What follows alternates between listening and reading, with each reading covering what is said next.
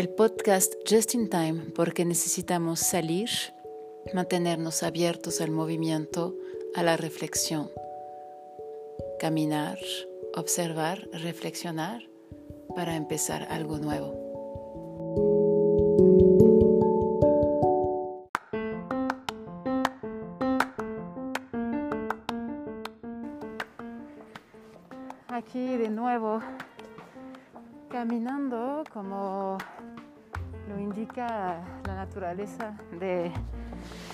Este podcast es salir, caminar, pensar, construir.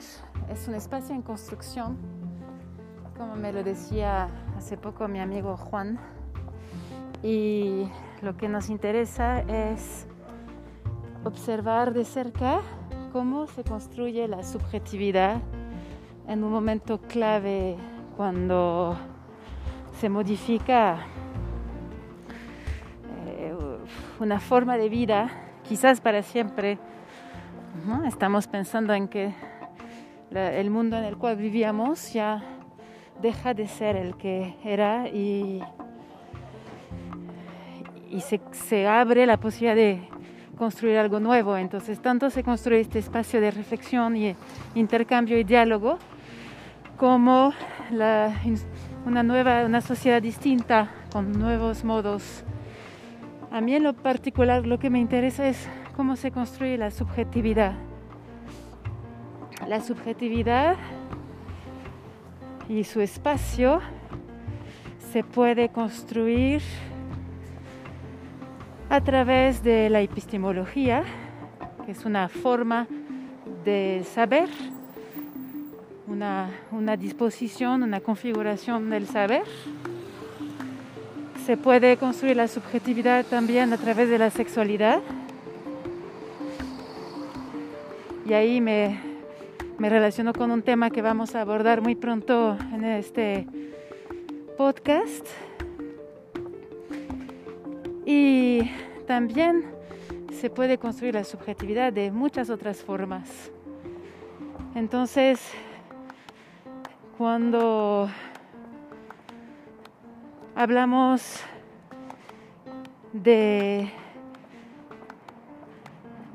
observar cómo, las personas están siendo atravesadas por este cambio y cómo podemos expresarlo de la manera más eh, sencilla,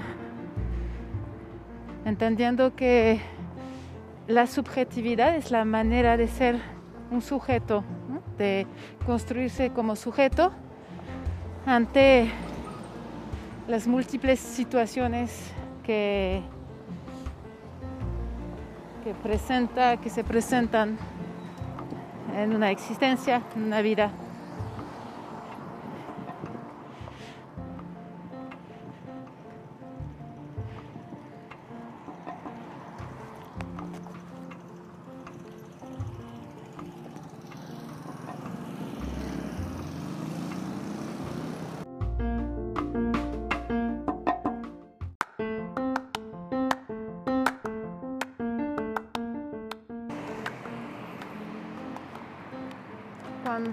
Hablamos de construir la subjetividad, hablamos de construir y deconstruir permanentemente la subjetividad, por ejemplo, a través del género.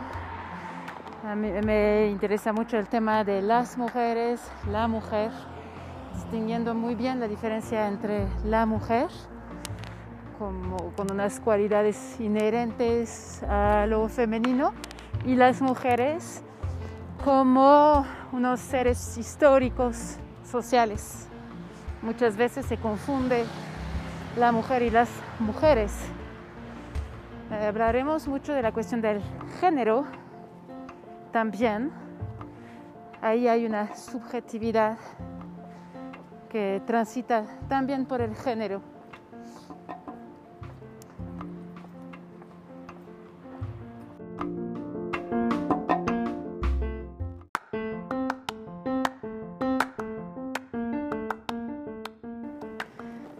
Y claro está, la subjetividad moldea el cuerpo.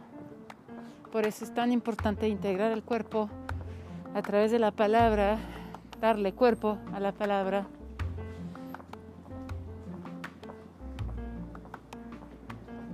Podemos ver precisamente que la práctica de yoga da palabra al cuerpo.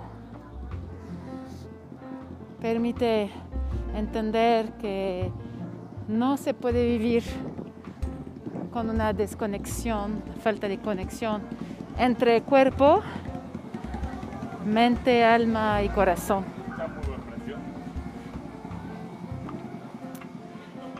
De ahí la importancia de la práctica diaria, porque no es fácil habitar el cuerpo.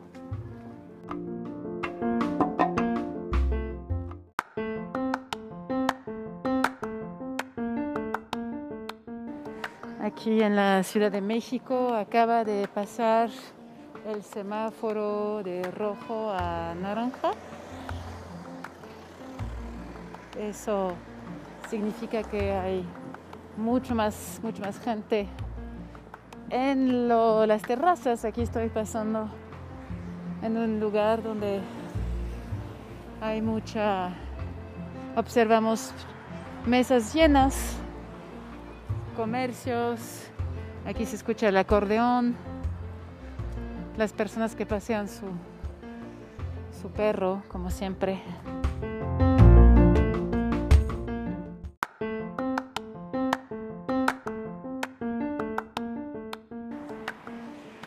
Y para observar precisamente estos espacios de construcción de la subjetividad para uno mismo, es muy importante, en mi punto de vista, disfrutar de la soledad, no la soledad vivida como un castigo y el silencio vivido como un castigo. Eso lo hablamos mucho en las prácticas de silencio que a mí me encantan, sino también otorgarse en el día siempre un momento para estar solo, solos, solo o sola. Porque observamos que es cada vez más difícil tener un momento a solas. Es eh, bastante anormal, de hecho. Ayer reflexionaba sobre la anormalidad.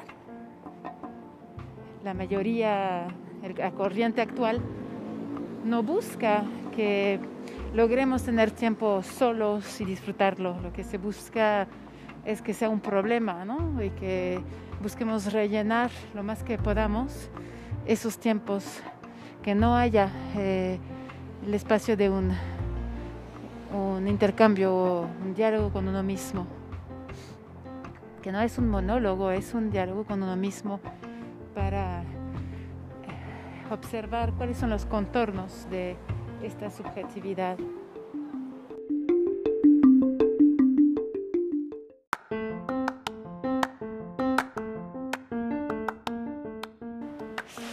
Entonces, para escapar de la soledad, ah, existen, surgen en la sociedad distintas, eh, eh, distintos dispositivos, modalidades, y una que se ha vuelto cada vez más popular, sobre todo en esta pandemia, es el uso de las aplicaciones para conocer a personas.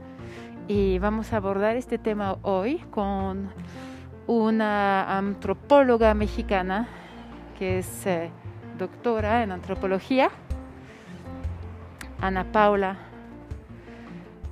Ana Paula Pintado. Nos va a hablar de su propia experiencia y su mirada sobre las aplicaciones de encuentro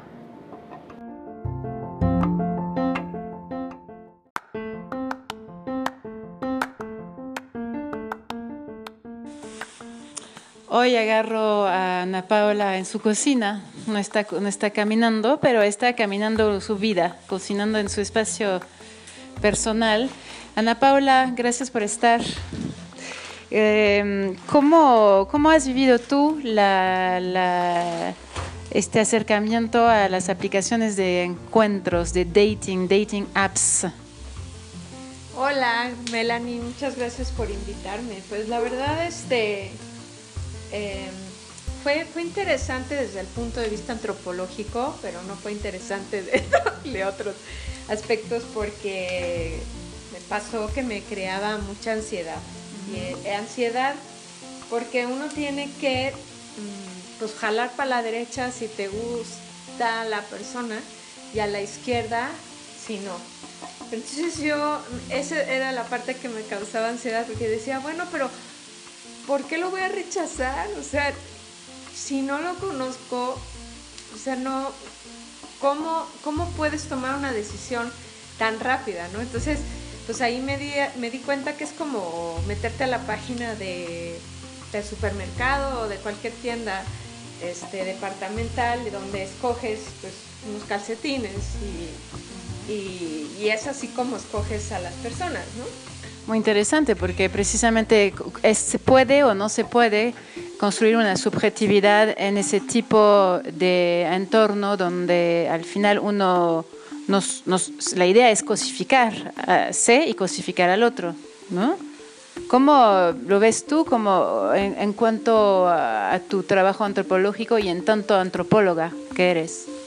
Pues yo la verdad lo veo como algo, este, que si bien eh, algunas personas con las que he platicado de este tema dicen que de alguna manera eh, te llena un vacío en el sentido de que te sientes que no estás solo, pero en realidad sí lo estás.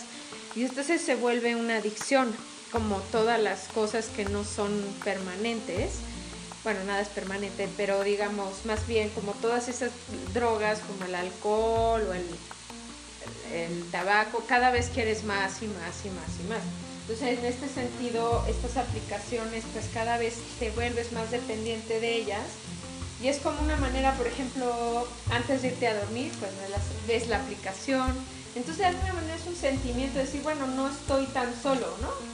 Es decir, no tengo pareja, pero hay una posibilidad de esa pareja.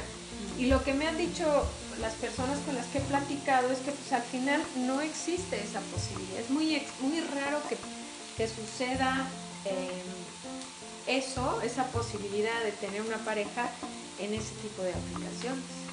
Preciso que ah, hablaba, justo antes hablaba de la soledad, de la dificultad en esta sociedad de hoy de construir un espacio de soledad disfrutable.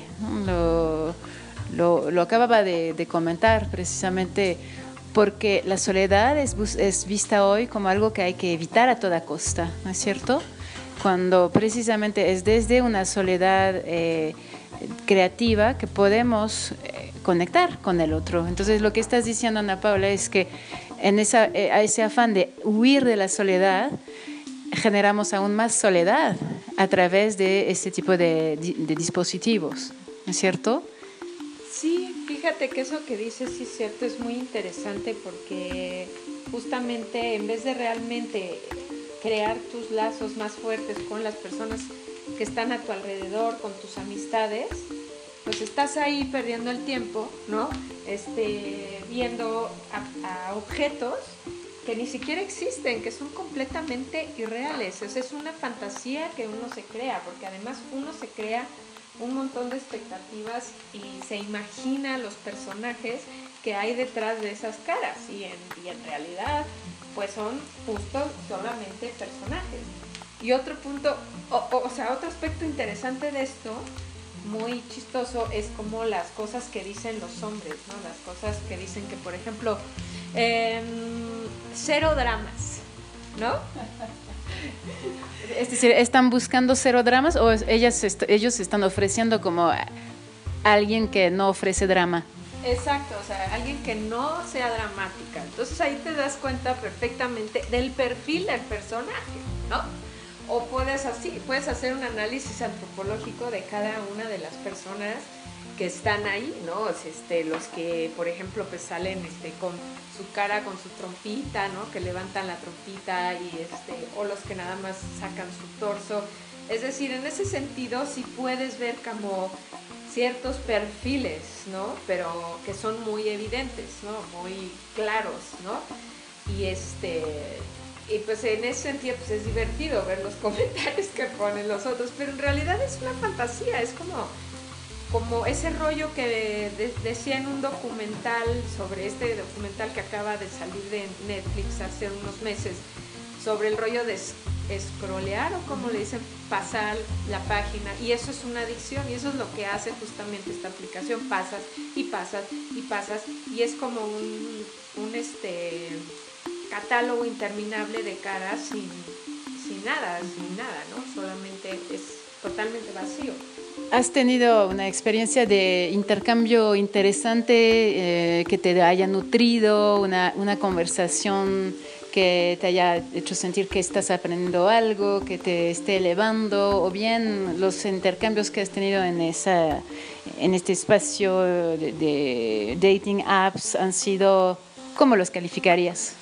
Pues yo la verdad es que depende de la paciencia que tú tengas a, a eso, ¿no? Porque pueden ser mensajes interminables. Yo la verdad a los dos meses me salí de ahí y nunca, nunca hice, digamos, pues así me comuniqué con un par de personas, pero en realidad yo no tenía esa paciencia de estar constantemente mensajeándote y diciendo esto y el otro me empezó a dar una, una flojera espantosa, eh, una ansiedad espantosa y entonces, pues, no, realmente no, pues no encontré pues nada interesante.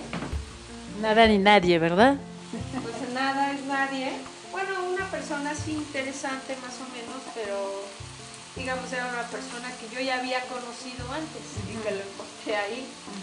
Pero fuera de eso, pues este, sí, también uno de un paramédico que vivía en este en alta mar, en una de estas plantas petroleras. Y eso me pareció interesante, pero más, que nada pues, su actividad me pareció interesante, pero a tu pregunta de si encuentras como una conexión o algo así, pues es muy complicado así realmente tener una conversación más profunda, ¿no? Pues platicas de lo que haces nada.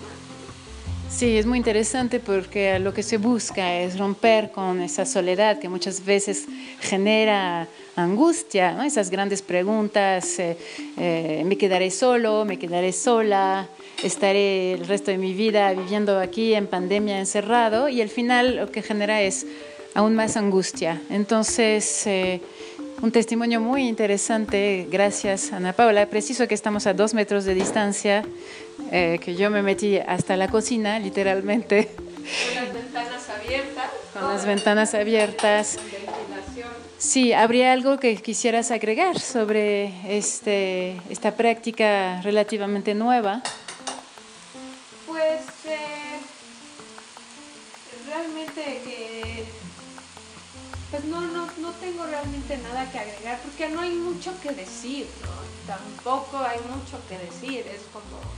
Pero por ejemplo, eh, cuando puedes intercambiar con amigas o con otras mujeres, esa angustia que tú sentías era una, es algo que ha sido compartido, ¿lo has visto en otras mujeres? No, otras mujeres no tienen eso. Mm. O, no, o, no, o quizá no están, no, no se percatan de eso tal vez pero, pero pues no sé, no, con el afán, digamos, de, o la ilusión de conocer a alguien, lo que sí hablan todas es de que sí se siente, pues, decepción, ¿no? Una profunda decepción, porque es muy poco probable que de ahí salga algo, ¿no? Y ahora con el, eh, la dimensión de COVID, eh, ¿Cómo se maneja? ¿Se pide una prueba PCR antes de encontrar a la persona que nunca has visto en tu vida? ¿Cómo se maneja? Ah, pues no sé. Yo me imagino que, que, se debe de hacer algo así, ¿no? No lo sé. Lo que sí, no sé si vieron en TikTok, salió una muy buena de una de estas, este, como preachers gringas, este, que hablaba de la casual sex y que hablaba de, de, una aplicación y entonces estaba este, en esta aplicación, conocí a un cuate y decía, es que yo solamente quería un casual sex y terminé como en una relación, pero lo decía como un como arrepintiéndose de, haberlo hecho y es lo mismo, o sea, lo que pasa porque no estaba, digamos, convencida de estar ahí pero la misma soledad, la pandemia y todo, pues te hace como terminar en relaciones en las cuales no quieres estar, pero, pero prefieres, es, es también como un gran logro lograr salir con alguien en una aplicación, un gran logro tener una relación. Entonces ahí está como una cosa extraña entre pues lo que lograste y entonces te sientes muy orgulloso de eso, pero qué tanto estás satisfecho con eso. Claro, muy interesante reflexión. Muchas gracias Ana Paula. Eh, desde tu cocina, que se, se huele delicioso lo que estás preparando. Gracias. No, pues gracias a ti, Melanie, por invitarme a tu podcast. Este, te deseo muchísimo éxito. Muchas gracias. Aquí quienes nos escuchan pueden dejar un mensaje vocal ahí en la página oficial del podcast, dando un clic en message y viene en inglés y pueden dejar un mensaje que queda grabado para el programa siguiente. Entonces, eh, ¿cuáles uh, han sido sus experiencias respecto de estas eh, eh, aplicaciones que buscan reducir la soledad? Cuéntenos. Gracias.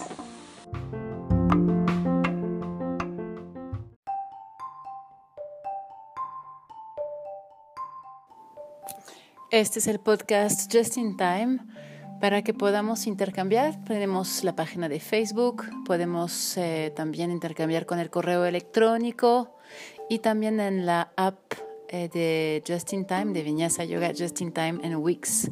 Puedes mandarnos tus mensajes, haz tus sugerencias, preguntas, comentarios para que te vayamos respondiendo. También eh, está la posibilidad de dejar un mensaje vocal en el mismo podcast te podemos mandar el link para que nos dejes un mensaje vocal.